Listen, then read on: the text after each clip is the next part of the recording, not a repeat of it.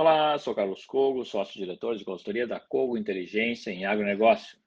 No mercado de soja, a tendência é de cotações futuras da Bolsa do Chicago estáveis no curto prazo, já que nós estamos com o mercado climático, ou seja, a influência do clima na América do Sul sobre os contratos futuros de Chicago, dando sustentação às cotações.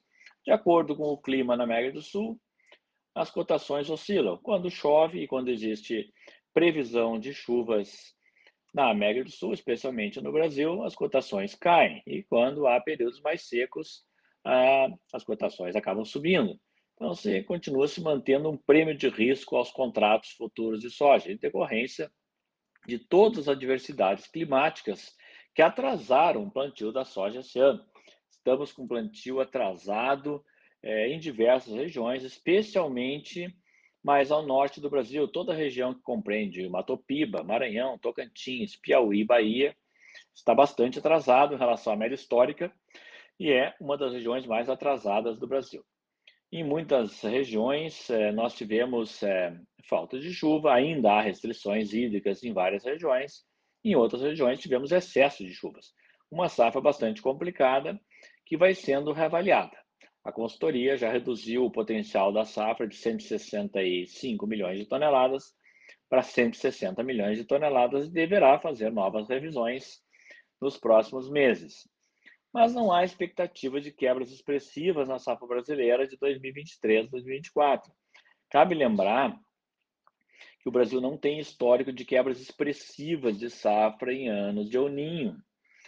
Ah, o Matopiba, onde nós temos mais condições adversas esse ano, tem um peso de 30, 13% na produção. E o Sul tem um peso de 30% na produção. E o Sul deve ter uma safra cheia contra uma safra pequena, que foi prejudicada pela seca no ano passado.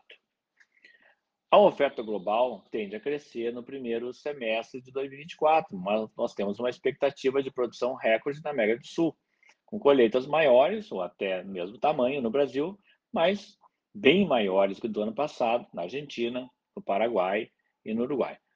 Mais adiante, a expectativa também é de incremento na área plantada de soja nos Estados Unidos, na próxima temporada, 2024-2025, que começa a partir de março, abril do próximo ano, e com recuo nas superfícies plantadas de milho. Nos Estados Unidos, o produtor vai fazer o mesmo movimento que o produtor fez no Brasil: reduzir a área de milho e elevar a área de soja, que pressupõe que vamos também ter mais oferta por parte dos Estados Unidos em, no final de 2024.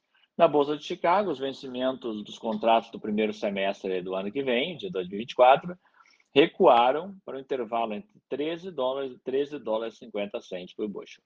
E para o segundo semestre de 2024, entre 12 dólares e 60 e 13 dólares e 50 centos por bushel.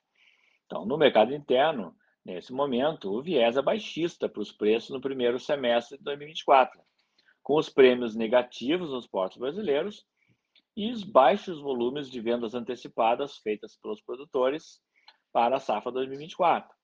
O produtor vendeu no Brasil esse ano 26% da safra antecipada. Então, nós vamos ter concentração de oferta nos primeiros meses de 2024, porém um pouco mais tardio que o normal, já que não haverá colheita de áreas mais precoces de soja no mês de janeiro. Uma mudança do rumo desses preços somente ocorrerá numa eventual quebra expressiva de safra aqui no Brasil, o que não está sendo é, considerado nesse momento. O que, que deve ficar no radar dos produtores? O mercado climático na safra da América do Sul, que continua, o dimensionamento que virá das perdas do potencial produtivo das lavouras brasileiras de soja e o movimento também dos prêmios nos portos brasileiros.